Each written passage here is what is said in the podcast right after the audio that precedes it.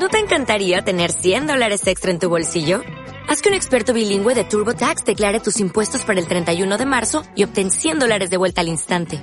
Porque no importa cuáles hayan sido tus logros del año pasado, TurboTax hace que cuenten.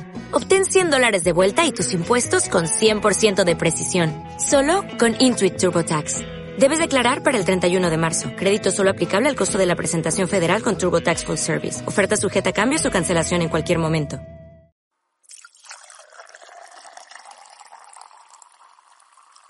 Hoy tenemos barra libre para hablar del NFL. Así que sírvete un trago y disfruta el siguiente podcast. Solo recuerda, si tomas, no manejes. Esto es Barra Libre NFL. let's get ready to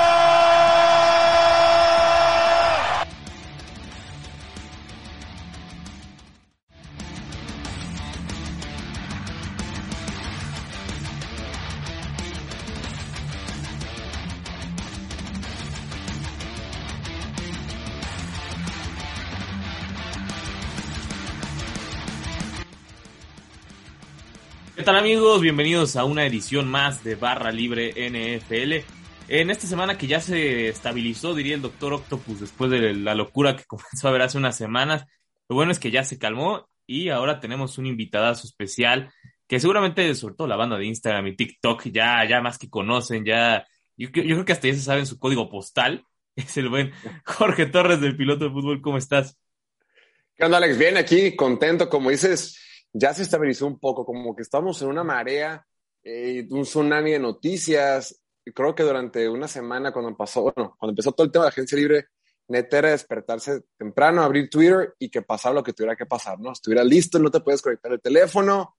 Pero bueno, eso ya pasó, ya como que la primera ola o, o las primeras olas importantes de agencia libre se calmaron, ya se juntaron los dueños ahorita en Florida, ya se juntaron los coaches, ya están en transición y parece que estamos como otra vez en la calma previa a la tormenta porque en los próximos días, en las próximas semanas, se viene con todo el tema del draft y otra vez empieza otra vez esta montaña rusa, pero yo creo que esta semana pueden respirar, va a estar un poquito tranquilos.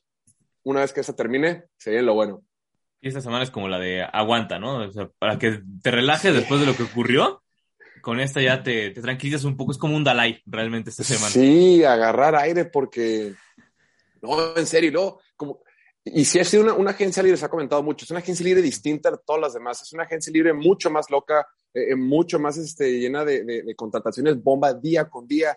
Literalmente ya, al grado que se empezaron un montón de rumores de que la gente empezó a decir, no, que podría llegar, eh, digo, que hasta lo agarraron de burla, ¿no? Algunos comentaristas de, de, NFL en español decían de que sí, Patrick Mahomes va con Dallas, y la raza se le empezó a creer, porque hubo tanta noticia bomba que ya todo era creíble. Obviamente lo último fue un rumor que hicieron de broma que al último fue una parodia, pero bueno, el punto es que sí, todo era creíble y sí pasó de todo. Sí, no, increíble. Incluso en, la mañana todavía seguían saliendo rumores. Digo, ya esta semana como que aparece el ya no te creo, ya, ya fue demasiado, ya, ya me hiciste sufrir de más. Sí, y luego de repente raza que te dice, oye, ¿tú cómo la ves? ¿Crees que X jugador se puede ir con X equipo? Y yo siempre como que decía, no, ni de chiste, ya supérenlo. Y luego de repente, no, ¿sabes qué? ¿Sabes qué? Chance sí, güey. Entonces que cualquier cosa puede pasar. Me he vuelto más tibio con mis comentarios, pero bueno, pues es parte, ¿no? Sí, como dices, es parte, ya no puedes asegurar nada por lo que ha pasado. Pero bueno, ahora, ¿de qué es lo que va a tratar este episodio? Vamos a hacer los cinco mejores y los cinco peores a nuestro gusto de la AFC y de la NFC. Obviamente esto cambió muchísimo después de lo que ocurrió. Si lo hubiéramos hecho quizás hace tres semanas este episodio, estaríamos diciendo quizás uno que otro diferente. Hay algunos que sí se mantienen, evidentemente. Pero para ti, primero vamos con el número uno de la AFC. ¿Quién crees que sea el candidato, sí, el máximo favorito de esa conferencia que ahorita es un increíble las estrellas que llegaron allá? Creo que tenemos que apegarnos para el mejor equipo que ahorita tiene la conferencia americana, en mi opinión. Creo que tenemos que seguir apegándonos con, con Buffalo.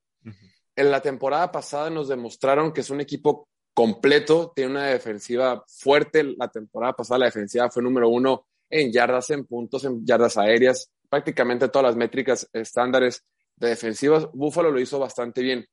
Y lo hicieron con, lo hicieron sin gastar de más, sin estrellas de verdad. Fue con un planteamiento de Sean McDermott de decir, ¿saben qué? Vamos a invertir en una agencia libre, pero lo vamos a hacer de forma cauta, vamos a traernos a jugadores buenos. No estrellas, no este, supermans, no leyendas, no flores de la fama, jugadores promedios por encima del promedio, buenillos en diferentes posiciones. Y en la NFL hoy en día te basta un grupo de jugadores que estén por encima del promedio suficiente sin necesidad de estrellas. Eso por un lado. Entonces la defensiva está cubierta.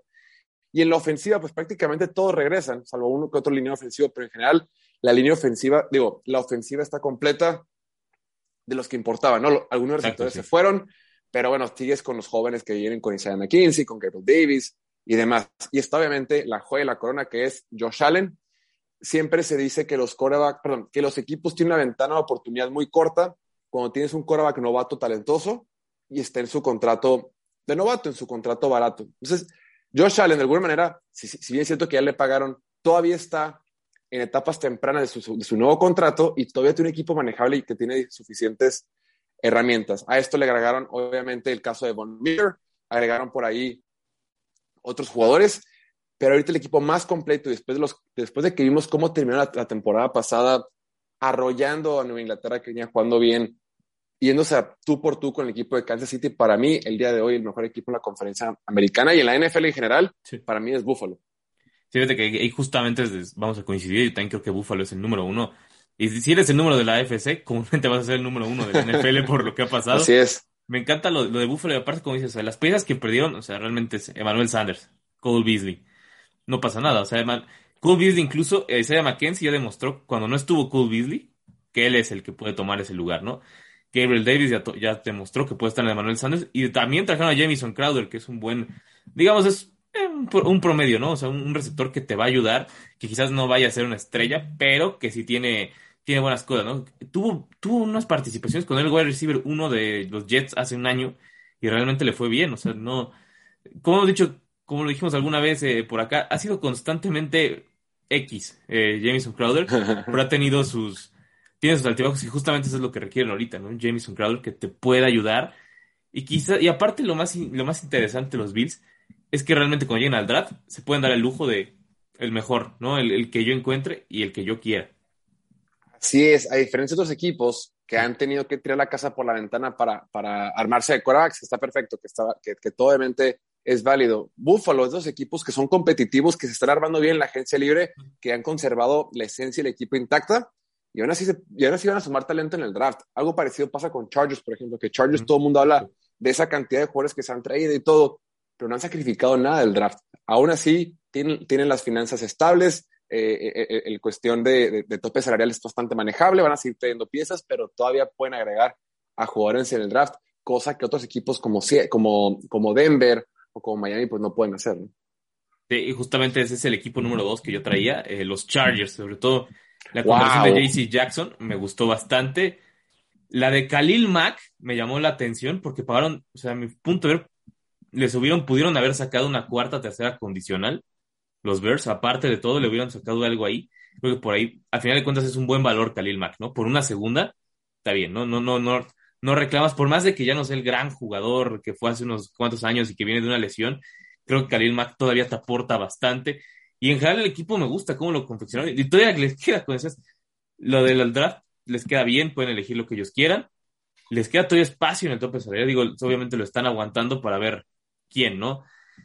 Hay algo que también los Chargers, el asa de Sebastian Joseph Day, creo que esa es una de las que más me gustó. Fue una de esas como bien dicen, poco sexys, pero que, que funciona, ¿no? Sebastian Joseph Day sabemos que es, es muy bueno, tiene estas formas de, pues, para parar el ataque terrestre, que era lo que estaba sufriendo los Chargers, ¿no? ese es uno de los temas con los Chargers y creo que sí han intentado ver por dónde añadir piezas para para quitar eso, porque sabemos, les corría a todo el mundo el hecho de que Rex Burgess les haya corrido 130 yardas y dos touchdowns. Si era de, es en serio que me está pasando, es en serio que te pasa esto cuando supone que tenías que ser un equipo más grande.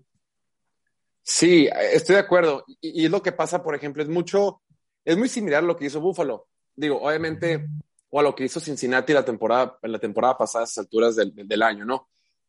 A diferencia de ellos dos, Chargers sí se trajo jugadores estrellas, sí se trajo obviamente a, a JC Jackson, se trajo obviamente a Khalil Mack, y demás.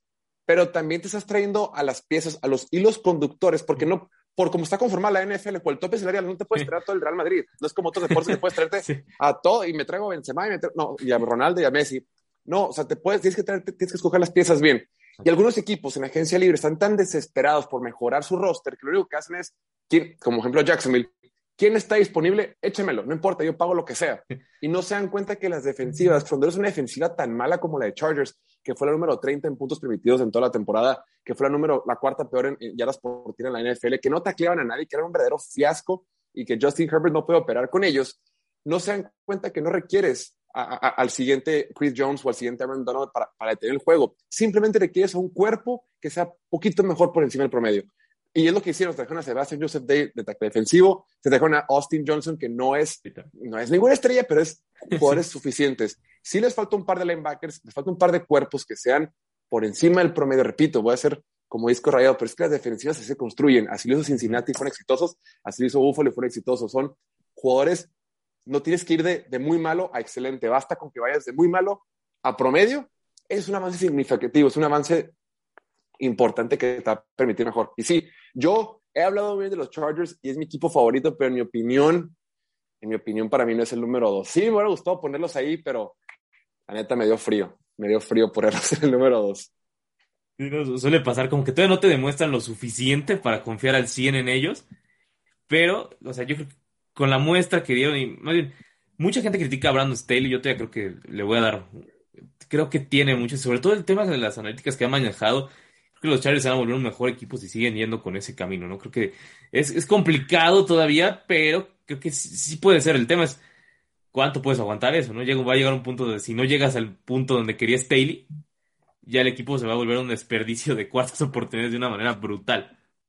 Fíjate que yo, yo yo vivo acá en la frontera, yo vivo acá en, Baja California. Yo no soy Charger, pero la mayor parte de la gente que conozco son Chargers, mis primos, amigos, gente que es súper aficionada al deporte. Entonces conozco a mucho Charger fan y conozco y hay de todo tipo, pero en general, este equipo de Chargers estaba tan harto de Anthony Lynn y otros coaches que eran tibios de a madre, que eran desesperantes, que no movían la pelota, que no sabían cómo utilizar a Justin Herbert, que eran inoperables, les chocaba tanto que prácticamente defiende al Brandon Steele a capa y espada. Sí, a mí también me gusta mucho, yo, yo coincido en muchas de las cosas que hace, a veces es un poquito exagerado, pero en general yo también lo apoyo. Pero me da la sensación, mínimo por la gente con la que yo platico, que son Chargers así de hueso colorado, los fans están, están contentos con él, porque han visto tantas cosas tan feas. Y dicen, ¿sabes qué? Eso está bien, no le muevan, ya estamos bien, ya tenemos a Herbert, ya tenemos piezas, dejen a Staley, no me lo muevan, vamos bien.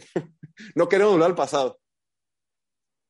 Sí, pues digo, venían de ver a Marty Schottenheimer, que sí había hecho su buena temporada y de repente se fue. North Turner desperdiciando la gran parte de la carrera. Ese sí, ¿no? Terrible lo de North Turner. Pero a ver, para ti, ¿quién sería el número dos? ¿Quién, ¿A quién es el que te va a poner arriba? Sabes que iba a poner a Kansas City, pero no, no lo puse. Creo que tenemos que seguir respetando la, jerarquía de Cincinnati, más allá de que eh, se metieran los playoffs como el, como el cuarto mejor equipo y que en realidad quien gana el Super Bowl, obviamente, no necesariamente es el mejor equipo de la temporada, simplemente es el equipo que juega mejor en momentos, en momentos clave, es quien tiene cierta suerte, es quien tiene, es quien llega, quien gana los partidos importantes contra el rival que tiene que ganarle y una bola de circunstancias, ¿no? Pero bueno, bien ganó Rams y todo perfecto. Pero para el caso de Buff, de, de, Cincinnati, perfectamente pudiste haber dicho el año pasado que no era el mejor equipo de la conferencia americana. Y estoy de acuerdo. Creo que Kansas City era mejor equipo y creo que Buffalo era mejor equipo. ¿Quién pasó al Super Bowl? Cincinnati y todo perfecto. La gran carencia que tenía el año pasado el equipo de Cincinnati, obviamente también era el tema de la línea ofensiva. Y esta, en esta agencia libre, creo que el equipo de Cincinnati ha sido de los grandes ganadores este último mes de marzo, porque han reforzado la línea ofensiva. Dijeron, a ver, mi línea ofensiva, ¿qué me sirve? Me sirve el centro, el gar izquierdo y el, y el tackle izquierdo. El gar derecho y el tackle derecho no sirven para un carajo. Dijeron, ¿sabes qué? Me vale gorro. Quiten, esos dos, quiten al centro también porque está ahí, se contagió. Y se trajeron a tres jugadores por, por, contratos razonables. E, ellos lo que hicieron es, estaban, repito, desde muy abajo, eran pésimos y pasaron a muy por encima del promedio. Sigue sin tener a jugadores de élite, pero ya tienes a jugadores buenos. Y esos incrementos son los que te permiten armar un mejor roster. Así fue como construyeron esa defensiva. Esa defensiva la armaron toda en agencia libre. Se ha, se ha hablado hasta el cansancio de ellos, pero lo hicieron solamente con jugadores buenos, sólidos, jugadores que pueden hacer jugadas importantes y, y, y son constantes. Todavía ellos todavía tienen un espacio del tope salarial, todavía pueden hacer algunos movimientos y además, obviamente tienen a, un, a un tackle izquierdo novato y demás, pero también tienen selecciones en el draft. Entonces, si están ahí, ya no están necesitados y urgidos, es decir, cuando nos toquen el número 31, a fuerza vamos a ir por un tackle o un centro o un guard. Si hay un tackle, porque este año vienen un montón de tackles útiles en ese, en ese, en ese sitio, si hay un tackle lo tomamos, pero si no, podemos ir por un corner, podemos agregar otro corner, podemos agregar otro pass rusher, podemos agregar este, lo que haya, un safety, lo que haya en esa posición que te pueda servir. Entonces, me gustó cómo se manejó Cincinnati y yo creo que ahora sí están armados en un tercer año de Joe Burrow. Creo que este equipo de Cincinnati es el segundo mejor de la NFL, del, de la conferencia americana y de la Sí. NFL. sí, pues ya, ya, ya es como de. Pues, ¿Cómo ya es de, por default, ¿no? Es por default si es de la FC. eh, Es mejor. Algo que me llama la atención también fue la de la L. Collins, ¿no? Creo que esa. Dallas les dio un regalito. Yo creo que Cincinnati jamás esperó que les fuera a caer la L. Collins. Creo que todos estaban pensando a ver qué hago en esa zona, quiénes quedan, qué puede haber, qué hago en el draft. Y de repente ven, Dallas soltó a la L. Collins. Ok, ahí está, es alguien mucho mejor que lo que tenemos aquí. Venga, y ya con eso te ahorras quizás gastar un, un pick de draft ahí, porque aparte fue bastante barato. El contrato de, de Lael Collins fue, fue muy, muy interesante. Lo mismo caso de que Alex Capa. Entonces ya puedes, ya piensas, ok, ya la línea está un poco mejor. Quizás lo que añadimos funciona bien. Y, y ya pues, o sea, si decías, como decías, si no es un tackle o si no es alguien de la línea, lo que te sirva. O sea, realmente Cincinnati sí que me gusta. Los, los puse ahí junto con Kansas en el 5 porque hay un, y hay un tema todavía con, con Cincinnati. Todavía no, no me termina por encantar ciertas partes de, de los corners, ¿no? O sea, sí jugaron muy bien los playoffs, pero Eli Apple, o sea, que sea tu cornerback 2, todavía me causa mucho ruido. Ya vimos lo que pasó eh, en el Super Bowl y y quizás sí jugó bien en la, en el- la final de conferencia, pero antes de eso, Eli Apple Sí. traía una rachita horrible. Entonces, incluso si llegaran a tener un corner en el draft, sí, sí lo subiría, incluso ahí pegando con los Chargers, un 2-3, creo que ahí, ahí los podría poner, pero ahorita los mantengo pegado con Kansas y porque Kansas como que todavía estoy respetando el, el no quererlos bajar y sacarlos de un top 5. Sí, estoy, estoy de acuerdo. Y sí, obviamente les hace falta un corner, pero, pero bueno, sobrevivieron una temporada y la defensiva fue buena hasta en los playoffs. O sea, sobrevivieron con, con él, con Eli Apple. Sí, definitivamente falta un corner. Obviamente van a buscar esa posición en el draft, pero yo creo que no es una urgencia. Mínimo tienes un parche, mínimo tienes un. No pasa nada, no tenemos que forzar nada. Y creo que esa es la posición. Es que eso hacen los equipos ganadores. Los equipos ganadores, son- por eso siempre son los mismos. Es como dicen que el póker es un juego de suerte, ¿no? O las cosas son de suerte pero siempre son los mismos en la final, porque no, no es coincidencia. O sea, y este equipo de Cincinnati, yo sé que lleva años siendo malo, pero ahorita ya, ya encontraron al quarterback, ya, ya han sabido gastar de forma responsable la gente libre. Antes no gastaban, ahorita ya gastan, ya le entendieron. Y entendieron que los equipos ganadores arman sus rosters bien en agencia libre y el draft únicamente lo utilizan para encontrar talento. Claro, Eli Apple, lo que tú dices es válido y gente lo puede criticar más y puede decir lo que quieran y todo es válido, pero ya no es una urgencia, podría estar mucho peor. Y ahorita Cincinnati se va, se va a echar para atrás en el draft y si alguien le ofrece algo bueno, un intercambio o si hay mucho valor en la posición, lo va a tomar y listo, no tiene ninguna urgencia. Y, y así es como los equipos buenos, obviamente si tienes un buen quarterback ayuda muchísimo, pero así es como se terminan perpetuando siendo los mejores cuando no drafteas por urgencia, cuando solo drafteas por valor. Y es que también me preocupa Zach Taylor un poco. O sea, creo que ya nos demostró ¿Por que puede llegar, Ah, pero respetando, o sea, lo respeto como, como el gran, como el head, bueno, no gran, el buen head coach es, pero siento que podría llegar más lejos. O sea, siento que si es un, hay veces que pone el pedal en el equipo esa de correr en primera, segunda y luego pasas en tercera, como que no me termina de encantar esas maneras. Luego sacar a Mixon para meter a Samaje Perrine fue como, dude, ¿cómo crees? O sea, está, está Mixon, Mixon es mucho mejor que Samaje Perrine. Yo, yo entiendo que tiene más carrocería y yo creo que por ahí lo pensó, dijo, este está más fuerte, quizás sí se puede pasar por el medio de los tackles. Y lo peor es que ni siquiera usó esa jugada, ¿no? Eso fue lo que más, más me llamó la atención. Cuando vi que estaba Perrine dije, ah, va a ir por dentro. Y no, lan- lan- lanzaron un pase bien extraño aparte. Digo, sí, obviamente Aaron Donald se los comió, pero como que me llamó, me llama mucho la atención como esa necesidad de ir en primera, segunda, y luego ya es como de, es como de tienes a Joe Burrow, no es un recurso, úsalo más, o sea, no, no, no lo tienes que usar como recurso, úsalo como, como lo que debe ser, ¿no? Creo que si corrieron un poquito menos el balón, porque 22, 23 acarreos por partido de Mixon, más los otros 10 de Semayo y Pirine, sí es una cantidad bastante sustantiosa, sustanciosa y arriba de lo que estás pasando. Entonces, por ahí eso es, eso es lo que me podría preocupar de Zach Taylor, aunque aún así, evidentemente, pues, como dicen, llegaste al Super Bowl, no te puedo, no te puedo, no te puedo decir que eres malo, ¿no?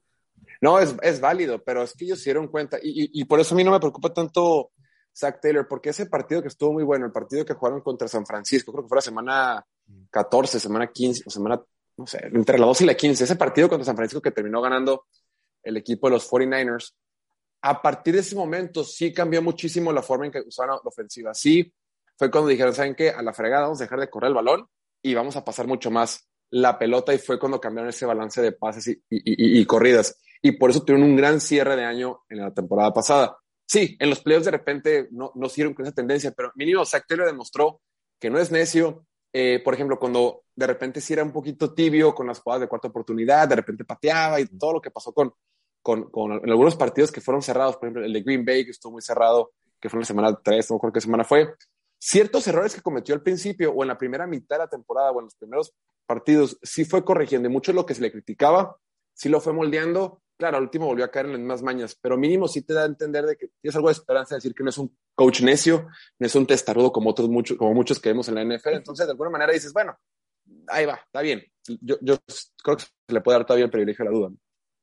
Sí, como dices, el tema es que no sean testarudos, como digo, del otro lado ya en la NFC, luego hablaremos de eso, pero un equipo que quiere, que ya nos demostró que quiere correr 70 veces por partido y lo ha dicho con todas sus palabras el buen Pete Carroll, o sea, literal, la serie de Russell Wilson sí fue como de, aparte de su primera declaración de es que quiero correr más el balón, fue de, no, no, pero bueno, ya ahorita hablaremos de eso. ¿Y cuál sería otro equipo que pondrías en este top de la AFC? Creo que hemos comentado ya a Buffalo, hemos comentado a Chargers, hemos comentado a Cincinnati y ahorita basta un poquito de, obviamente, de Kansas City. No los podemos dejar fuera de esta plática, es, es natural. Mientras tengas el mejor Korak de la NFL, en la, en la NFL moderna que tenemos, en la liga que tenemos el día de hoy, va a ser contendiente. Obvio, obvio, hace una semana Kansas City tiene un mejor roster que lo que tiene ahorita. Eso es obvio, tener a Tyreek Hill, eso no, es obvio. No, no, voy a venir a defender y decir que Tyreek Hill no es bueno, obvio. Pero aún así es un equipo contendiente. La línea ofensiva la reforzó en la temporada pasada. Tienes a, alineados novatos que, que, van a estar ahí un buen rato y que son económicos. Eh, la defensiva sí, se perdieron a Trevor Matthew, perdieron a, Travis Ward. Eh, pero tienes una buena línea defensiva que al final de la temporada logró ajustar. Y repito, tienes a Patrick Mahomes, tienes a Andy Reid, van a saber qué hacer en el draft, van a saber, eh, van a, porque por lo general, bueno, no voy a decir que draftean bien, draftean regular, pero mientras tengas a Patrick Mahomes, un equipo que en cuatro temporadas ha llegado al campeonato de la conferencia americana, no los podemos descartar. Entonces ahí, ahí sigo dejándolos como uno de los mejores cinco equipos de la conferencia. Y aparte tenía sentido, ¿no? O sea, digo, quizás no era lo correcto para, para seguir como en el tope, pero tenía sentido el por qué, dejar ir a Tyreek Hill, ¿no? O sea, sí, claro. ese contrato no, o sea, si pagabas eso te ibas a desprender de demasiadas pistas porque aparte se nos olvida la declaración que dijo Tyreek Hill hace unos cuantos meses, ¿no? Que dijo, a mí no me reestructuran el contrato jamás porque no me importa. O sea, a mí me lo firmo y lo firmo y no me lo vuelves a reestructurar. Entonces, nunca iba a haber flexibilidad con Tyreek Hill. Entonces, ok, ¿qué hacemos? ¿No quiere esto? ¿Qué podemos hacer para resolverlo? No, y, está, y está bien, digo, los, los, tiene 28 años, es receptor. Los receptores no juegan hasta los 40 como los quarterbacks o como algunos dineros ofensivos o los pateadores. La verdad es que la NFL es una carrera corta, tienes que hacerla y no lo puedes juzgar. Eh, creo que hizo lo correcto por su, por su interés personal. Creo que muchos es bien fácil decir a todo el mundo, ah, eres un vendido, pero pues todos nos vamos por dinero. o sea, todos trabajamos, todos hacemos cosas por dinero, entonces no pasa, digo, cada quien, ¿no? El punto es, creo que estuvo bien. Y sí, Kansas City, ya que tienes un coreback como este, un coreback generacional y uno de los mejores corebacks que hemos visto en la historia de este deporte, y lo tienes que es joven todavía, todavía Kansas City piensa a largo plazo. Yo no pienso esta temporada, ni en dos, ni en tres, yo estoy pensando en seis, siete, ocho, nueve años. Y si en un plazo y en un plan que tienes a largo plazo, simplemente Terry Hill no cabía. Por ese contrato y esos montos, la, la, maquinaria tiene que seguir corriendo y, y, no se va a parar por nada. Entonces creo que estuvo bien también por el equipo de Kansas. Es como dicen, sacrifica el brazo para que el cuerpo siga completo, ¿no? Realmente así se vio lo de Tyreek Hill. Y otro equipo que me llama la atención y me intriga son los Ravens. Digo, el tema de los Ravens es que tienen que estar sanos, ¿no? Ese es el principal problema de los Ravens, que tienen que estar sanos. Pero todas las contrataciones que hicieron fueron fueron bastante buenas. La de Marcus Williams me gustó muchísimo. Eh, la de Morgan Moses, que fue una, fue una muy extraña. O sea, con los Jets jugó muy bien. Y cuando piensas, oye, ¿por qué Morgan Moses? Pero Morgan Moses es de los mejores para con la carrera. Esos son los mejores linieros para abrir espacios con la carrera. Y si eres el equipo que mejor corre en la NFL, claramente tenías que traer uno así. Entonces ahí está. Creo que me, gusta eso.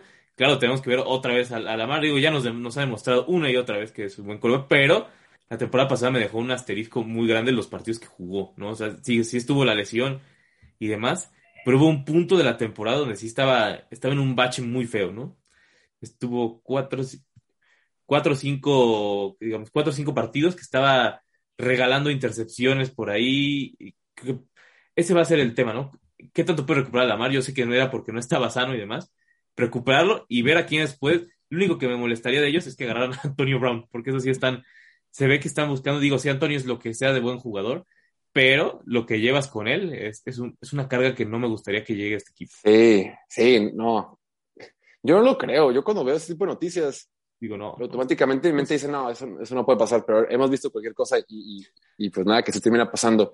Fíjate que a mí me encantó esta agencia libre que tenía el equipo de Baltimore. Es un equipo bueno, como dices, es un equipo que tiene talento en todos los niveles, en, todo, en todos los grupos del, del, equipo. La bronca, la bronca fueron lesiones la temporada pasada. Las, las, lesiones fueron otra cosa. Se te lesionó tu quarterback, se te lesionaron los dos corners, corredores, línea. Todo el mundo se lesionó. Todo fue un hospital y aún así se mantuvieron competitivos y por poco se andaban colando los playoffs hasta el final que cayeron, ¿no? Eh, lo de Marcus Williams, sí, el mejor safety que estaba disponible en esta agencia libre eh, y un contrato que, que pues es bastante manejable, ¿no? 14 millones de dólares promedio en la temporada. Bien, me encantó cuando dijeron que fueron por Darius Smith, cuando dijeron que ya era de ellos y dije, ¿sabes qué? Qué buena contratación, perfecto con Odafe Owe, este equipo otra vez va a meter esa, esa presión al quarterback, más lo cagaré en el draft y luego de repente, no, no, no, siempre no. Y dije, puta mano. Pero sí, me hubiera encantado también ver a Jerry Smith ahí con, con, los, con los Ravens. Y aparte era su regreso a casa y demás. Que sí. Pintaba bonito lo, lo de sí. Smith. Pero ahorita hablamos de los buenos. Ahora vamos a pasarnos un poco a un tema escabroso, feo para, para los que vayan a oír. Vamos a hablar de los malos de la FC. Que hasta eso hay varios equipos que podrías considerar dentro del no top 5 de acá. Pero que si los pusieras en la FC, quizás no se meten al top 5, pero estarían peleando el clasificar a playoffs, por ejemplo. Eh, bueno, obviamente el, el, más malo, creo que está entre dos, y a mí el que menos me gusta son, son los Texans. Creo que es. Lo bueno es que tienen muchas garantías, muchos picks por lo de Sean Watson, pero fuera de eso, no me entusiasma nada los Texans, aunque Davis Mills, creo que sí es un colega que le puede dar el beneficio de la duda, ¿no? Creo que sí es alguien que sí te demostró que puede estar por lo menos como un coreback puente. Creo que eso, eso me gustó de Davis Mills. Y pensar en este, en este draft, creo que van a agarrar talentos, lo que, lo que haya el mejor disponible, y ya en el siguiente van a pensar ya sea en coreback o ver qué tanto puede llegar Davis Mills, porque a veces se nos olvida que Davis Mills era el proyectado número uno cuando, en algún tiempo. El tema fue que se rompió las dos rodillas, o sea, también cómo le iba a hacer eso, ¿no? Entonces, que ahí está con eso de Davis Mills, que tuvo, sabes que tiene talento, sea, desde que tiene, tiene Davis Mills, el tema es ver qué tanto tiene, ¿no? Que ese, es, ese es el tema por el que pasan los Texans. Y también creo que sus contrataciones han sido verdaderamente, pues creo que tienen la mejor clase baja del fútbol americano, si lo puedo asegurar. No, la, la, verdad es que mi Houston están en reconstrucción completa sí. y, y, y, el hecho de que se hayan quitado el contratote de, de, de Sean Watson de sus estados financieros, el hecho de que puede ser que él encontró en Davis Mills la verdadera joya del draft pasado, porque todo el mundo hablaba de Justin Fields, todo el mundo hablaba de Trevor Lawrence, Zach Wilson y todos ellos. Pero Davis Mills, como dices tú, en su momento saliendo de preparatoria fue considerado el mejor prospecto de todo el país, eh, estuvo con Stanford, una escuela que ha sacado buenos quarterbacks. El tipo tiene el talento, tiene la capacidad, la bronca, como dices tú, fueron las lesiones y jugó muy poco y tiene muy poca experiencia en alto nivel porque las lesiones no lo permitieron. El año pasado vimos varios destellos una temporada de novato, mira, una temporada de novato con un coach que estaba de primer año, con un equipo que era un completo desastre, con mal roster, con pésimo apoyo, sin línea ofensiva, y sacó la chamba siendo un primera ronda, siendo, siendo un, un, un, novato de tercera ronda. La neta dice, oye, espérame, puede que haya encontrado la gran joya del draft pasado. O sea, que Houston, con todos los recursos que tiene ahora de Cleveland por intercambio, eh, y con el, con, el, con el calendario que va a tener, la división en la que está, y si Davis Mills llega a ser lo que el potencial que tiene, Houston puede estar en excelentes condiciones y puede ser un equipazo. Y, no, perdón, no un equipazo, perdón. Davis Mills puede ser un muy buen quarterback y habrán encontrado la gran joya en él. Entonces yo estoy, sí, en, por definición, sí es un equipo malo, el equipo de Houston, pero, pero Davis Mills, pues ahí, ahí los va a tener. El que a mí me llama la atención, eh, que por más que quiero ser optimista, no lo puedo ser, es el equipo de Jacksonville. Este equipo de Jacksonville eh, obviamente tienes un super quarterback, un, super talento, todos los elogios que le quieras dar a Trevor Lawrence son válidos y en mi opinión creo que tuvo una buena temporada de novato considerando las circunstancias y el pésimo ambiente laboral en el que estaba bajo Urban Meyer. O sea, oye, ¿cuántos hemos trabajado y tienes un jefe que te turbocaga, que lo odias, que es de hueva y te da flojera de trabajar? Ahora imagínate hacerlo él todos los días con cámaras siguiéndote por todos lados, en redes sociales y dando conferencias de prensa y un ambiente tóxico día tras día en tu temporada de novato cuando tienes 21, 22 años. O sea, creo que no fue fácil y aún así creo que lo hizo bastante razonable y demostró ciertos aspectos que te puede indicar que es un buen equipo. Entonces llega una nueva temporada, llega un nuevo coach, un coach que parece más, más serio, que podrás tener tus, eh, eh, tus críticas acerca de Doc Peterson, pero en general creo que todos podemos llegar al, común acuerdo de que es un coach serio. Bueno malo que seas, es serio y es suficiente. El tema es que tenía mucha lana para gastar y yo pensé, ahora sí, agárrese con Jacksonville, ya tiene al quarterback. La línea ofensiva no es tan mala, sí puedes mejorarla, pero no, no es tan mala. Eh, la defensiva tiene algunas piezas importantes y van a seguir armándose con el draft. Y de repente sale el bombazo de que contratan a Christian Kirk por 18 millones de dólares, le pagan a Say Jones, le pagan a Laquan, a, la Trevor, lo, lo, refirmaron, se trajeron a Evan Ingram, fue, fue Locun, empiecen a hacer cualquier cosa, sobrepagan por Brandon Scherf, si, si, es un super guard, sí, todo bien, pero creo que ya está, ya está más grandecito y le pagaron un lanón, eh, rompieron, volvieron a, volvieron a establecer el mercado de, de, guards. Entonces tú, oye, güey, ¿qué quedamos? Tenías la mesa servida, tienes servida, tienes un chorro de lana, tienes picks, tienes el coreback. ¿Sabes cuántos equipos quisieran tener a tu coreback? Y, vas, y por eso nadie quiere a Trent Baalke, el gerente general de Jacksonville. Por eso nadie lo quiere, porque hace puras de estas cosas. entonces estoy como decepcionado, pero sí, yo creo que están condenados a seguir siendo malos. Por eso los equipos malos se perpetúan en la mediocridad. sí. Sí, exacto. Los malos siempre van a ser malos porque hacen esta clase de cosas, ¿no? O sea, lo de Christian Kirk fue, es increíble. O sea, el contrato que va a tener. O sea, o sea no, hay manera de cómo decir, ok, está bien, lo vale Christian Kirk. No, no hay manera. O sea, no, no, o sea, por donde lo veas, no, no hay forma. Y es más, si vieras la agencia libre y no vieras los contratos que gastaron, pensarías, ok, estuvo bien, esperaba más de ti, pero está bien, ¿no? El tema es, haces todo eso, te gastas dinero es que también son los Can, ¿no? Los Can ya nos han demostrado que si no es lucha libre, no sabe manejar a una, algo, ¿no? Algo pasa con los Can en el mismo fútbol, en NFL. Siempre, he dicho, los Can, por favor, que ya se dediquen del otro lado de Jacksonville, a la lucha libre, ahí tranquilos todos, y que no hagan esto, ¿no? Que sí, sí han hecho un desperdicio. Y hasta eso, no, no, no está tan mal roster, o bueno, tan mala como estaba el año pasado, pero ¿por qué no pasaron una grosería lo que tenía Jacksonville? ¿no? creo que algunas interrogantes bonitas que pueden haber, puede ser la de ver qué tanto juega bien Travis Etienne, ¿no? Creo que sí. Ahí pueden tener a alguien, ahí pueden tener a alguien interesante. El tema es que por lo dices, o sea, ¿cómo te voy a creer que vas a hacer algo interesante? O sea, ¿cómo, cómo te creo? Sí, Carolanta, sí, sí me agüité un poquito porque es, ay, como que échenle ganas, o sea, ya, ya, cabrón, ya dejen de hacer esto, pero bueno, este, ahí están. Y otro equipo que, que yo tengo en mi top 5, sin, sin, tener un orden en particular, pero creo que pertenece a esta, al, al, al último a los peores equipos de la conferencia, creo que tiene que ser eh, Pittsburgh, porque en realidad te empiezas a ir conferencia por conferencia y te empiezas a dar cuenta que no hay muchos equipos malos. Y de repente Pittsburgh, por más que es un equipo que pasó a los playoffs, o decir que con las uñas se metió a los playoffs y, bien válido, creo que le cerró la boca a más de uno y, nos, y me incluye por ahí. Eh, es un equipo que no tiene quarterback. Entonces, los equipos que no tengan quarterback son los equipos que van a estar permanentemente batallando. Y ahorita Pittsburgh es uno de esos en la conferencia americana me atrevo a decir que es el único equipo que no tiene un quarterback como tal. Eh, sí, Mitchell Trubisky obviamente es un parche, Mitchell Trubisky es por mientras, Mitchell Trubisky es el quarterback puente.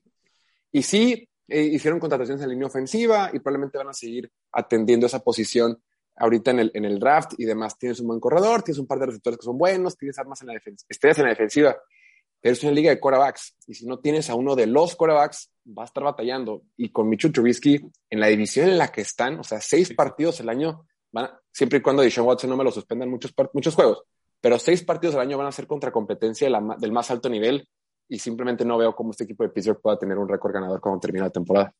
Yo tampoco veo por dónde Pittsburgh, aunque sus fans creo que son las únicas personas que creen que no están en reconstrucción, porque me llama mucho la atención, ¿no? O sea, que de repente se son son un poco medio, medio intensones por ahí eh, los de los de Pittsburgh. Muy. Muy. No, no, no quería decirlo tan, tan, pero sí, digo, se entiende, ¿no? Está bien que se apasionen por su equipo. Por ejemplo, yo criticaba mucho la de Najee Harris. Sí, es un buen jugador, pero ya sabes, la clásica de Ronnie Mac en primera ronda sí fue buen jugador, pero ahí podías agarrar algo más, ¿no? Y en segunda ronda y por de Williams, era un talento, o sea, similar, o sea, no, no perdías tanto. No, y con tanto, y con tanta necesidad que tiene el equipo. Exacto, pa. Entonces, sí, estoy de acuerdo. Como que creo que les salió peor realmente ese último partido, ¿no? Porque si no, si no hubieran entrado a playoffs, tendrían una mejor posición, para hacer algo más interesante. Y también, o sea, que realmente les puso una pantalla a varios, de, también de la dirigencia y del mismo Tomlin, de todavía somos un equipo de playoffs. No, güey, no eres, no eres un equipo de playoffs, tranquilo. O sea, quizás si clasificas va a ser lo mismo, o sea, por, por algún azar del destino, ¿no? No, no por algo tan así. Y mira, y otro equipo que me llama la atención, que siento que lo está haciendo bien, pero que todavía está en el, rango de los malos, y serían los Jets. Que los Jets. Justo, justo hablar de también, sí. Creo que son, son ese rango de equipos que por lo menos te dejan esa sensación de lo estás haciendo bien en agencia libre, tienes tu capital de draft, tienes a, Zach Wilson que es una incógnita y no. O sea, creo que Zach Wilson ya es, tiene los últimos partidos que demostró una vez que le trajeron un apoyo real como Joe Flaco, fueron muy diferentes, pero imagínate, eres coreback novato, tu coreback suplente es Mike White. O sea, o sea, lo mandaron a matar. O sea, tienes sin armas, con la línea ofensiva lesionada. O sea, realmente estaba en un escenario muy feo, eh, Zach Wilson, y creo que ahora se enfocaron a decir, ok, ¿qué hago para que estés más a gusto? ¿no? ¿Cómo, ¿Qué te traigo? Ya lo encontraron, y ahora en el draft, yo creo que hay eh, la posibilidad de que traigan a un receptor de los top, y si no, y en segunda que agarres uno, ¿no? Creo que también puede ser ahí para para mejorarle a, Zach algo, porque yo sí creo que sí hay confianza en Zach Wilson, aunque algo que sí me llama la atención es que de los Jets, y lo he dicho varias veces, como que hay un optimismo de más, o sea, de repente siento como hay, como hay mucha gente que ya lo está hypeando de más y que dicen que ya, ya están listos para playoffs y es como, no, tranquilo, o sea, si ganan, si ganan 7, 8 partidos, fue una buena temporada para los Jets. Yo, yo con el tema de los Jets también creo que lo han hecho bastante bien. Creo que Joe Douglas, que lleva ya un par de años con el equipo, el gerente general, creo que lo ha hecho bastante bien y creo que están armando un buen roster y creo que hicieron lo que yo esperaba que hiciera Jackson en esta temporada. Creo que sí, agregaron piezas, fueron cautelosos, no se fueron de boca pagando de más a ningún jugador. Creo que fueron jugadores importantes. Lo Laken Tomlinson para reforzar la línea ofensiva. Ya llevas varios drafts que le metes a la línea ofensiva. En la defensiva, DJ Reed, con funcional, Jordan Whitehead, sin ser estos super mega contratos, eh, son quarterbacks que te van a ayudar, obviamente, jugadores que te van a ayudar a mejorar el roster.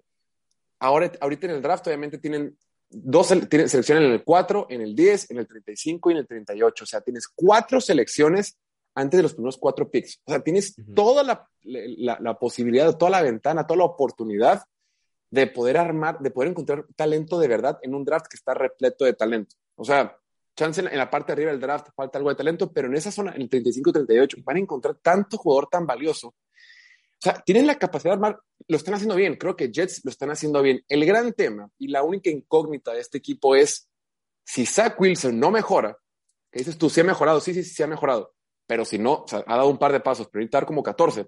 Si no da esos pasos que le faltan, todo lo demás vale gorro todo lo demás que hagas, que el draft, que las contrataciones, que tu tope salarial, que cómo manejas al coach, que todo eso, si no le pegas al quarterback en la NFL de hoy, lo demás no pasa nada. Entonces, no sabemos, no, sé, ni ellos saben, todos tienen la expectativa.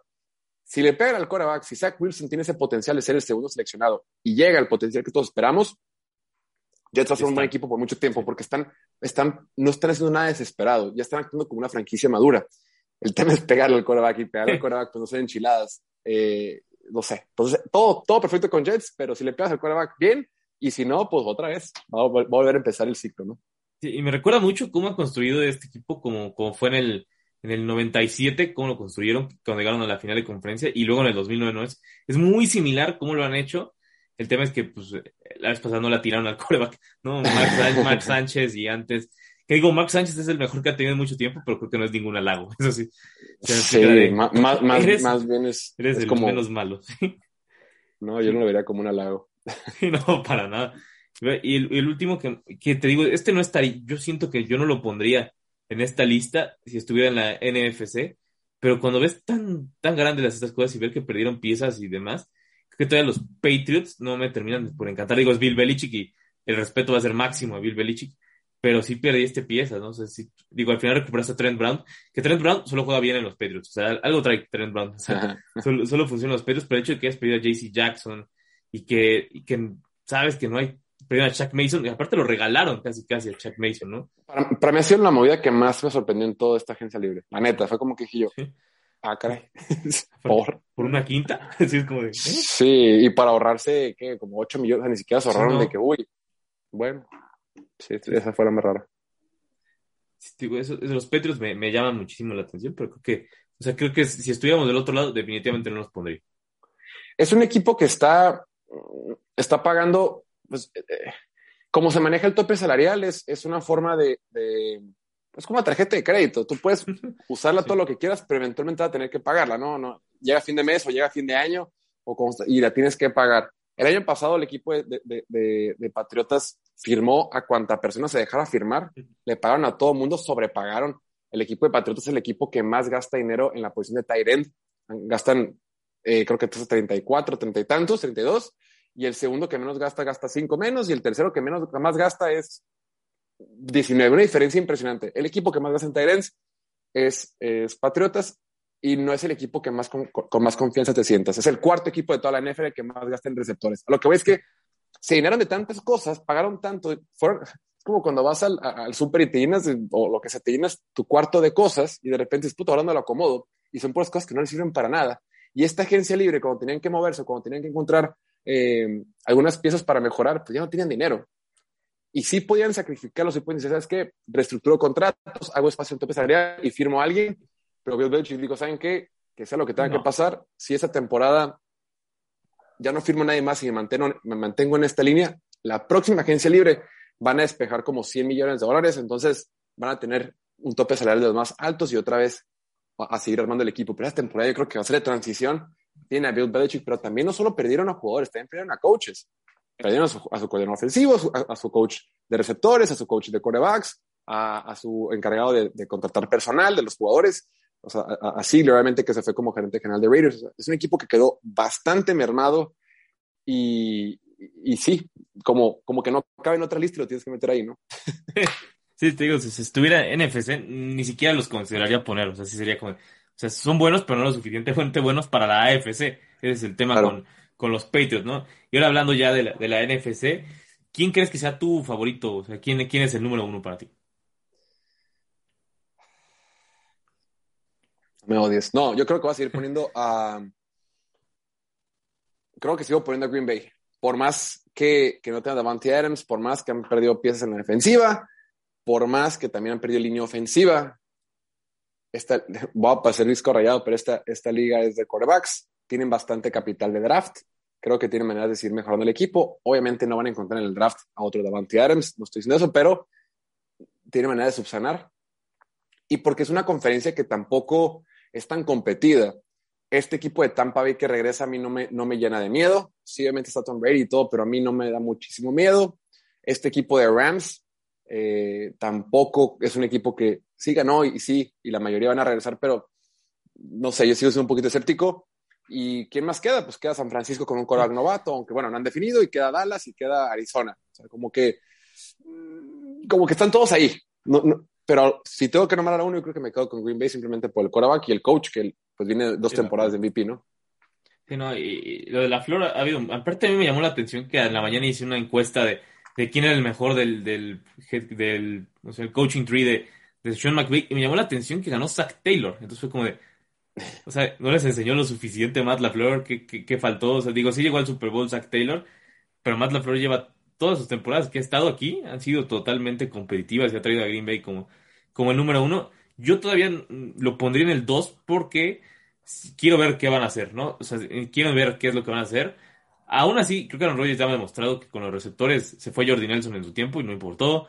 Se, se han ido muchos y no, no ha importado, ¿no? Greg Jennings, que ha como jode en Twitter, pero fuera de eso se, han ido demasiados y no ha pasado nada. O sea, creo que ese es el tema con Aaron Rodgers. Y realmente lo, lo que debe ser negativo, si lo piensas del lado de Davante es que los que se han separado de ahí ninguno le ha ido bien. Eso sí, digo, la banda es muy diferente a los demás, pero sí debe haber esa incógnita llamativa, ¿no? O sea, por lo menos debe estar el asterisco de ver, logra hacer la excepción. Claro, porque oye, estás jugando con uno de los mejores brazos que ha habido en el deporte y de repente juegas con un brazo promedio de, que te lance pases, pues claro que ves esa, esa diferencia y sí, y sí, no por mucho, pero sí, yo también coincido que Green Bay es el mejor equipo de la, de la conferencia. Y, mira, otro, obviamente, estamos hablando de los Buccaneers. Eh, los Buccaneers, creo que cuando me estaba preocupando un poco por la línea, ¿no? Hasta que ocurrió eso de Chuck Mason, dije, ok, ahora sí hay tema. O sea, sí se fue, fue capa, no está Marpet. O sea, tienes a Christian Wirfs, que es, un, que es una verdadera Pero se, quedó, se, queda Jensen. O sea, creo que estuvo bien. Jensen, la, sí. la, la, línea, la, línea, está bien. Creo que es la mejor. Debe ser la mejor línea ofensiva de la, de la conferencia, al mínimo. Está bien, están completos. Sí. Y, y tanto Tampa Bay como Green Bay creo que ya podemos decir, salvo que pasa algo extraño, ya están en playoffs. Por su simple división, creo que ya están. O sea, no, no, no, vería, no vería un escenario donde queden, donde no ganen su división, por lo menos este año. A futuro no sé, pero este año sí. Y, y, porque, y porque están en su división y porque existe la NFC East, la este de la nacional, entonces, o sea, mínimo van a caer en los tres, tres primeros lugares. Uno, dos y tres, ahí van a estar tanto Tampa, Green Bay como, como Tampa Bay. Falta ese tercer lugar o ese segundo lugar, a ver si entra Rams, si entra San Francisco, si entra Arizona, pero esos, esos dos lugares ya están definidos. Y el cuarto ya está. ya está. Y el cuarto ya se guardó para la, para la NFC este. Entonces, ya no más falta. Ya está armado esto. No hay, no hay ni que ver la NFC. ya quedó la, No vemos los juegos de la NFC, ¿no? Así de pura AFC nos, este año. Nos vemos en enero. y mira, otro, el equipo que me causa incógnita de este lado son los 49ers. Y obviamente no los pongo más arriba de los Rams, pero los 49ers me causan mucho ruido todavía, ¿no? Quiero ver. Pero que perdieron piezas, o sea, no, no, sí perdieron dos que tres cositas, ¿no? A D. Jones, perdieron a, bueno, se fue el otro, no, perdieron otro en su línea, en su línea defensiva, de la línea ofensiva perdieron a Laken Tomlinson, y todavía no se sabe qué va a pasar con Alex Mack, entonces si han perdido ciertas cosas, todavía no sabemos si va a jugar Jimmy G, yo supongo que no, pues está Trey Lance ahí, entonces como que me causa mucha incógnita, es un buen equipo, pero necesito resolver dudas. Sí, qué broncón se metieron porque, porque no, no tienen quarterback titular, bueno, no han dicho, y yo sé que es estrategia, y siempre los coaches pues no van a, no van a mostrar sus cartas y tener si es el coreback titular. Pero pues se van a quedar con el contratote de Jimmy Garoppolo. O sea, están metidos en un, están metidos en un broncón. Entonces, sí, es un incógnito el equipo, pero en general tienen, o sea, tienen buenas armas a la ofensiva, sí, tienen, buen corre, tienen, tienen buen, buenos corredores, tienen este, obviamente buenos receptores, tienen Saltairén. Y, y la línea ofensiva pues está bien, les faltan dos guards. Creo que ya, tienes, ya tienen los dos tackles, ya tienen al centro, les faltan los dos guards porque ahí, tienen a Brunskill metido, y este y a Colton, ¿cómo se pide? Colton McKiss, Mac, uh, se fue pedido, Colton McVisick, que es, que es malísimo. Ese. O sea, no tienen, no tienen guards, sí. no tienen guards. Entonces, eh, sí, es el incógnito del equipo de San Francisco. Y, o sea, digo, tienes a Divo Samuel, ¿no? Que sí es una ventaja competitiva, por lo menos lo demostró el año pasado. En este no sabemos qué tanto las defensas lo puedan leer, pero aún así lo, lo mantienes, tu defensa es buenísima. O sea, la defensa de. Y aparte apuntaron inteligente ahí, nos vieron. Los cornerbacks son un tema Davis Guardes quizás no es el mejor, pero es el que está disponible por el dinero que tenemos. Venga, ¿no? Y como bien dices, el tema es lo de, lo de Jimmy. O sea, eh, con ese dinero pudieron haber hecho mucho más los 49ers, pero obviamente, o sea, no lo quieren regalar y creo que lo extendieron de más. Si lo hubieran dado rápido al principio, se hubieran ahorrado muchísimos problemas los 49ers. Sí, eh, y el, te el, tema de DJ, de DJ Jones, a mí creo que es una baja importante porque él uh -huh. sumaba muchísimo la, a la defensiva. Creo que es de los jugadores que no, no brilla tanto por lo general, pero es de los que más aportaba. Y sí es una baja importante el tema de, de DJ Jones, que se ha ido de San Francisco. Sí, y mira, hay otro equipo del, digo, de la misma división. De los Rams vamos a hablar al final, porque pues, evidentemente son, son, los campeones y no hay, no hay como mucho que, que decir de ellos. Arizona, creo que es alguien, es un equipo que igual que San Francisco te genera incógnita, pero tienen las piezas, ¿no? Creo que sí va bien lo de Arizona, aunque hay que ver el drama con, con Kyler Murray, o sea, ese sí es algo que se debe, debe ver, pero parece ser que están tranquilos por eso, y perdieron a Chandler Jones, que quizás, o sea, si lo piensas, Chandler Jones sí es un buen jugador, pero la mitad de sus capturas fueron en un solo partido, entonces por ahí no, la producción sí. no, no, la perdieron, eso, eso, es algo que sí, sí es bueno para ellos, porque incluso Zach Allen tuvo, tuvo un número similar, o sea, si quitabas ese partido, No hubiera tenido los mismas que Chandler Jones. Entonces, como que por ahí puede ser algo, algo interesante. Y obviamente, DeAndre Hopkins sano es otro jugador. O sea, eso es probablemente junto con Davante de los mejores de la. Totalmente. Y el, y, el equipo de Arizona, digo, como eso, fuera del drama, ya agregaron un poquito más de línea ofensiva, se trajeron a, a Will Hernández. Eh, esa defensiva creo que le falta algo de, le falta talento, no, no, tiene muchos no tiene muchas estrellas, no tiene esos jugadores de renombre, no tiene eso, y, creo que vamos a ver qué pueden hacer ahorita en el draft. Pero bueno, tiene el quarterback, la temporada pasada lo hicieron bastante bien. Eh, creo que los, los coordinadores defensivos lo lograron descifrar y de repente se les acabó, se les acabó el corrido, como dirían por acá en mi tierra, a, a, al equipo de los Cardenales, pero, pero deben estar, son los que van a estar compitiendo. Y como no hay tanta, tanto, tanto equipo no, contendiente en la, en la conferencia nacional, pues son los, que, son los que vamos a ver al último peleando ahí los playoffs, ¿no? Sí, lo decíamos, o sea, si hubiera sido la FC, ni en broma estaríamos hablando de ellos, pero pues sí, así pasa, ¿no?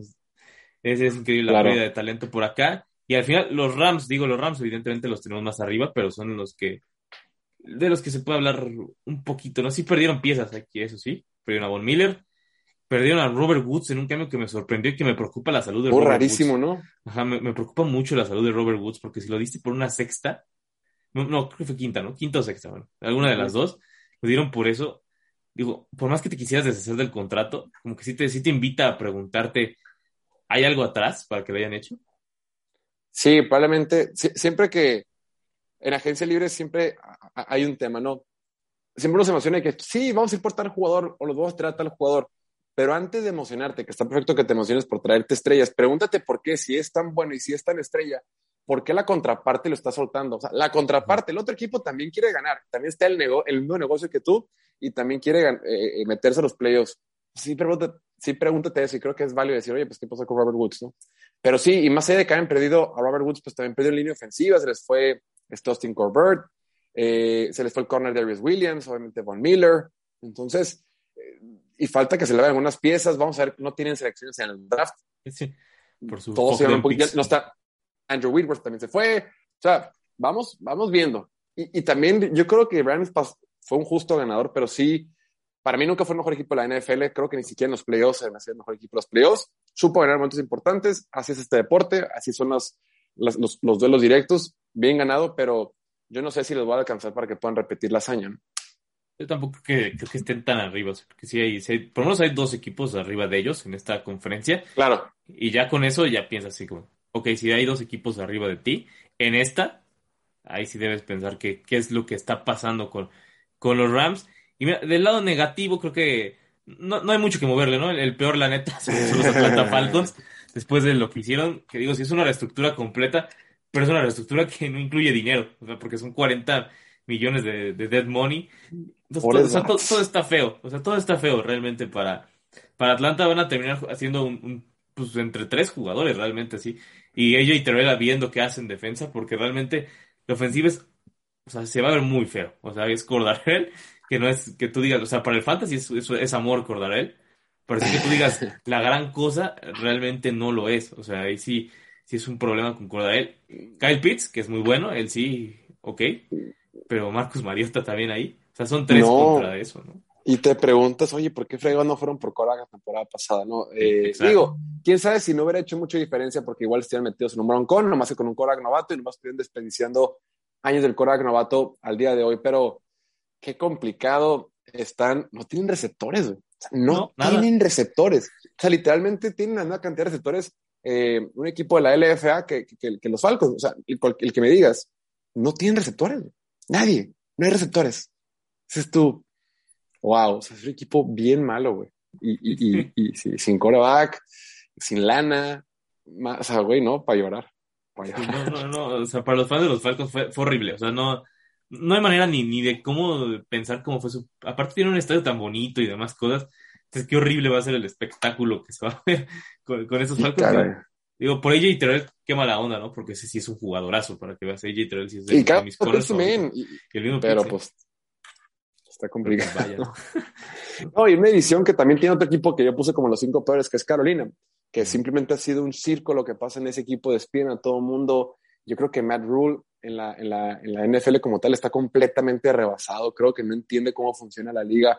No le pegó al coreback, se ha cansado de no atinarle al coreback y eso es, lo que lo tiene aquí, ¿no? Con un montón de espacio al tope salarial, pero sin, sin coreback. Y en esta liga, si no tienes coreback, la neta, ahí te la vas a llevar. Ahí vas a estar merodeando en el purgatorio, ¿no? Y aparte creo que también no lo lograron por los urgidos que se vieron, ¿no? O sea, fue como de, quiero el coreback, o sea, y sabían que les podían sacar tanto que llegó un punto donde el coreback mismo dijo, ¿por qué están tan urgidos? Creo que, creo que no me interesa ver, ver por allá. Que si, si, si, hay un, si hay un trasfondo interesante con Carolina, yo tienen a DJ Moore y McCaffrey, pero con esos dos no te alcanza para hacer mucho. O sea, un corredor y un receptor. Ellos sí te van a ayudar, pero no te ayudan a hacer un equipo mejor. Creo que ahí ese, ese es un gran tema de los Panthers, que aparte van a jugar o con Sam Darnold o con Cam Newton. O sea, ya en 2022 jugar con eso. Y si no es PJ Walker, ¿no? Es, o a ver a quién se trae en el draft. Yo creo que otros equipos, junto con Seattle, que o, Pittsburgh, que definitivamente van a buscar levantar a alguien. Si les gusta, lo mantienen un año, si no, lo sueltan y el siguiente buscan a otro, ¿no? Pero sí, ahí van a estar. Y, y sí, han firmado, creo que firmaron a Austin Corbett de, de, de Rams y trajeron a Bradley Boseman al centro. Creo que han hecho movimientos importantes en línea ofensiva pero pues todavía falta mucho, ¿no? Y la defensiva tiene algunos, son buenos en la defensiva, no están tan mal. Son buenos, sí. Pero pues no tienes coreback, la neta, si no tienes coreback, bye. Entonces tienen todo el tienen, bueno, no todo el talento, porque, porque todo el talento sería un Denver Broncos, que sí tiene todo el talento, sí. falta el coreback, aquí es por lo, es todo lo... Aquí les falta un montón de cosas, por eso, falta, por eso no sí. se quiso para allá Deshaun Watson. No, dijo, no, espérate. Sí, no, dijo, ¿qué? Otro, otro equipo que no me encanta son los, son los Giants, que digo, son. Tienen algo, tienen un.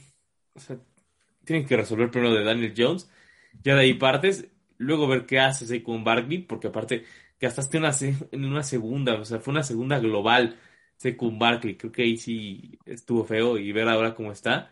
Digo, te funcionó un año, como todos los corredores, te funciona en un año muy bien gastaste un buen con Kenny Goladay, gastaste un buen con todos, y aparte, no solo eres malo, no tienes dinero, que es lo peor de todo. Es que eso, eso es el problema con los equipos malos, que se quedan sin dinero y ves su rostro y no tienen talento, están paralizados. Sí, la verdad es que yo tengo mucha esperanza con el equipo de estos Giants porque llegó, llegó la misma, ahorita que estamos hablando bien de Buffalo, la misma gente que, que logró salvar Buffalo y logró sacar del hoyo con paciencia, con movimientos eh, cero desesperados y demás, fueron los que llegaron ahorita con el equipo de los Giants. Entonces, sí, si logran asumir que esta temporada va a ser una temporada mala, que esta temporada es de transición, que esta temporada es nada más para evaluar si Daniel Jones te sirve para el futuro y entiendes que este equipo está construido para largo plazo, creo que Giants va a estar bien. Pero este no va a ser el año. chance no, el que sigue, o chance en dos, o chance lo que sea, pero sí, o sea, ¿cómo le haces para tener un equipo tan malo y aparte no tener dinero? Y aparte, bueno, no pasa nada, reviento todo y, este, y me ahorro una lana. No, no puedes, no, no, puedes ahorrarte ninguno, no te puedes salir de ninguno, te puedes ahorrar como, no te puedes ahorrar lana, no puedes hacer nada. Estás completamente trabado, estás así, atorado, pero bueno, es parte, y fue el reto que, que, que decidió tomar Brian Dable y dice, ¿sabes qué? Va, yo veo que vamos con el quarterback, si no nos gusta el siguiente año busquemos otro, vamos a calar un año más, yo creo que no le van a extender el, el quinto año para esa temporada, eh, por más que el dueño haya dicho de que hemos hecho todo para arruinar la carrera de este chico, yo creo que van a decir, ¿sabes qué? Vamos a verlo, vamos a darle un año más, si no nos gusta lo que sigue, y el siguiente año ya, ya van a tener mucho, ya van a liberar este, mucho espacio salarial, en el tope salarial, y creo que van a estar mejor. Están en buenas manos, están con la gente correcta, la gente que ya demostró que lo puede hacer en una situación parecida que es la que está Búfalo. Pues ahorita solo les toca ser pacientes. Con calma. Van, creo que los dos equipos de, de Nueva York, aunque los Jets un poco mejor, están en la misma situación, ¿no? que tienes no, una esperanza, pero. Yo creo que no, para mí Jets está en, en, en situación mucho mejor. Yo creo que sí, Jets está. El, nada más tienen que, como repito, nada más tienen que pegarle al maldito. Que pegarle. Sí, sí. Que no son enchiladas. Ojalá fuera, ¿no? O sea, cualquiera sí. ya las podría hacer. Otro, otro equipo que quiero que esté en la discusión son los Chicago Bears, ¿no? Digo, no. No es tirarles, porque luego la gente de Chicago se enoja un poco con eso. Hay mucho Chicago pero, fan, ¿no? Sí, no, hay mucho Chicago fan, pero, o sea, realmente creo que no hicieron o los movimientos correctos. ¿Crees que Detroit es mejor que Chicago? Yo pensé que ibas a poner sí, Detroit. No, Detroit. Detroit creo que tiene, me causa incógnita verlos. O sea, sé que son malos, pero por lo menos te queda ese pensamiento de que quizás no son tan malos como creemos, porque varios de sus partidos la temporada pasada, sí. o sea, por lo menos algunos estuvieron ahí compitiendo, ¿no? A Chicago. O sea, Aaron Rodgers vino y les dijo lo de que era su dueño, todo el mundo se pas, pasó por encima a Chicago, entonces creo que por esas, esos temas dices, no, creo que Chicago no, no va tan bien.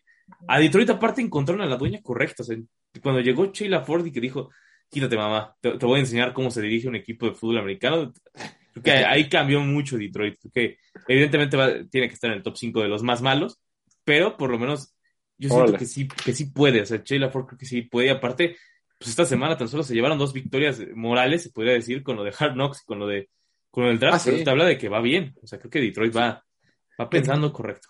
Sí, que ya no es un equipo como de segunda, o sea, como que mínimo la organización como tal se está armando para ser ya un poquito más protagónica y demás. Creo que tiene razón, sí, sí es cierto.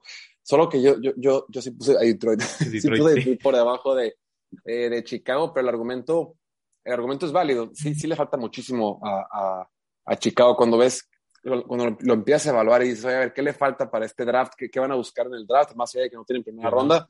Y dices, ching, les faltan un chorro de posiciones, les faltan receptores, les falta algo de línea ofensiva, les falta línea defensiva, les falta, les falta por todos lados. Ya tienes el quarterback en papel, porque también en tienen papel. que demostrarlo.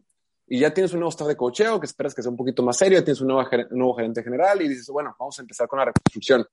Pero, pero sí, no tiene muchas piezas, no tiene muchos jugadores estrella. Ya soltaron nuevamente a, a, a Khalil Mack y demás, y han estado soltando otros jugadores, entonces, no sé, sí, es válido, válido poner a Chicago también por ahí. Sí, quizás lo que podría hacer es que mover la balanza es Jared Goff o Justin Fields, a quién prefieres en tu equipo, ¿no? Que por, por ahí podrías, podrías pensarlo. Creo que Detroit por lo menos no este draft, y si lo hacen, creo que sería, ahí, ahí diría, esto es lo que hace Detroit siempre y por qué, le, por qué comete los errores, ¿no? Si agarran en la segunda a, a quién te gusta, Malik Willis, que sí sabes, o sea, tiene el talento, por una segunda pudiste haber agarrado a alguien mejor, o sea, creo que sí. Claro. Te queda, es muy, sería muy Detroit, pues. Sí, vamos a ver cómo le, ay, sí, vamos a ver cómo le va a el equipo de Detroit, que es que, es que esos equipos como, como la división ya está tan ganada por, por Green Bay, yo como que digo, ay, pues, ¿qué, güey? ¿Qué va a pasar? No, no sé. Me hace muy escéptico respecto a esos, a esos dos equipos.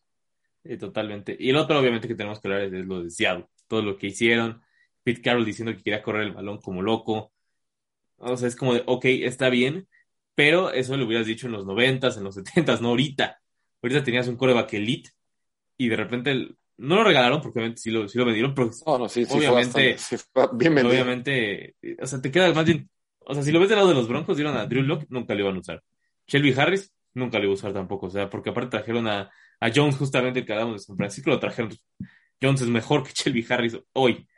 Entonces, como que, ¿qué es ese tema de realmente no le sacaste valor? O sea, pudiste haber sacado. Que Jerry Judy no, evidentemente, porque le iban a, le iban a decir, no, eh, si quiero construir, quiero con Jerry Judy, ¿no? Claro, si, no pudiste haberle sacado a alguien más. O sea, Bradley Chubb, eh, Patrick Stein, quizás por ahí pudiste haberlo sacado. Digo, era complicadísimo, pero mínimo pudiste haberlo negociado un poco. Siento que eh, ahí es donde pierde deseado porque realmente aparte, ahorita se dice que lo de Drew Locke podría terminar siendo Baker Mayfield, entonces como, ¿para qué lo pediste en todo caso? Pues era un peor es nada, ¿no? Pues dije, bueno, pues haber sido como hasta de propina, ah, échamelo, pues ah, sí, es, es, barato, pues échale. Yo no, yo no creo que lo hayan este, pedido así mucho, fue como que, a ver, te lo he hecho para que tengas ahí, para que puedas justificar y, adornamos un poquito más este trade. Pero es de esos equipos, repito, o sea, este, este equipo de Seattle es un caso análogo con lo que hemos comentado anteriormente. Son equipos que no tienen talento. tienen fuera de DK Metcalf, eh, fuera de, de, de Quandry Diggs, en realidad es un equipo sin talento. Es un equipo que no tiene jugadores estrella. ¿Y en qué recae? Tienes un coach que, que, que, que y es el más viejo de la, de la liga, que, que, le robó contrato. Como que no se ve por dónde, ¿no? Eh, sí, creo que va a ser difícil la reconstrucción y, y, está lejos, está lejos. Está en, está en una, una división muy complicada con tres equipos que que pasaron los playoffs el año pasado, que probablemente los tres otra vez van a pasar todos a playoffs. Entonces, Seattle la tiene bastante complicada. Sí, y lo peor es que no, se ve por dónde y creo que Pete Carroll se, equivoca, ¿no? Digo, y ahorita cuando ves el trade de Jamal Adams, se ve horrible. O sea, bien cómo se ve. Dices, esa es neta que hicieron eso. ¿Y por qué lo hiciste? O sea, entiendo que quisiste mejorar y fue, fue un de esos, igual que Chicago en su momento, de esos momentos desesperados de, como que siento que puedo ganar ahora, vámonos. Cuando lo ves, dices, uy, no podías ganar ahora, ¿cómo crees? Así es. Sí, y, le sigue costando, ¿no? Ellos siguen pagando. al menos ya están, este, sí, luego tienen que pagar, güey. Aparte, es la bronca. Cuando haces el intercambio, cuando te comprometes con tanto y luego tienes que negociar la extensión, bueno, su contrato nuevo, estás contra la pared y, tienes de perder porque ya le invertiste. O sea, si te echas para atrás, por eso le sacaron que fueron, se le sacaron la lana que le tenía que sacar, porque porque si no tenía de otra. Entonces, todo el poder de negociación lo llevaba a Jamal Adams y cobró lo que quiso cobrar, porque si era no se iba a echar para atrás. O sea, ya tienen que pagarle a huevo. Entonces, sí. Sí, sí. Jamal Adams ni siquiera es el mejor safety de la liga, ¿no? Ni cerca, ¿no? Entonces... Ni cerca, aunque él dice que es the best in the nation, evidentemente no lo es. Es, como que sí, costó tanto, o sea, cuando lo ves en retrospectiva, te costó demasiado, o sea, pero demasiado, demasiado como, como cuando fue el de Larry Bitonsil en su momento. sí, y aparte, sí, porque, es, porque no, solo es, no solo es capital de draft, sino que también es lana de verdad y espacio de tope salarial. Sí.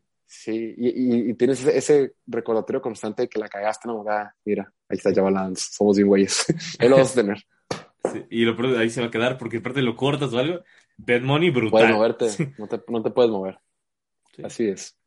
Pero bueno, mi estimadísimo Jorge, mi estimadísimo piloto, o como o en tus mil facetas, como te podríamos decir. Un gustazo que hayas estado por acá. Espero que te haya gustado el programa y ya sabes que cuando quieras, aquí están las puertas abiertas. Sí, mi Alex, no, muchísimas gracias. Muchísimas gracias. Aquí siempre, cuando se, trata de hablar de americano, podemos pasar el tiempo que sea, entonces es divertido y no, muchas gracias por la invitación. Aquí estamos y un saludo a toda la raza que nos está escuchando. A ti, como siempre hemos dicho, por si están abajo de una piedra o demás, ¿por dónde te puede encontrar la, la banda? En todas las redes sociales estamos como Piloto Fútbol. Fútbol está en inglés, entonces con F-O-O-T-B-A-L-L. Entonces, Piloto Fútbol. Instagram, Twitter, TikTok, Facebook, YouTube, eh, Spotify, todos lados nos pueden encontrar. Pilotofútbol.com. Ahí estamos a la orden. Excelente, ¿no? Pues vayan a seguirlo y muchísimas gracias nuevamente por haber estado por acá. Y nos vemos la próxima semana en Barra Libre NFL para hablar de. Esperemos que sea, un, una semana tranquila o que por lo menos haya, haya algún temita, ¿no? Para sacar. Pero bueno, muchísimas gracias por habernos escuchado y nos vemos en la próxima.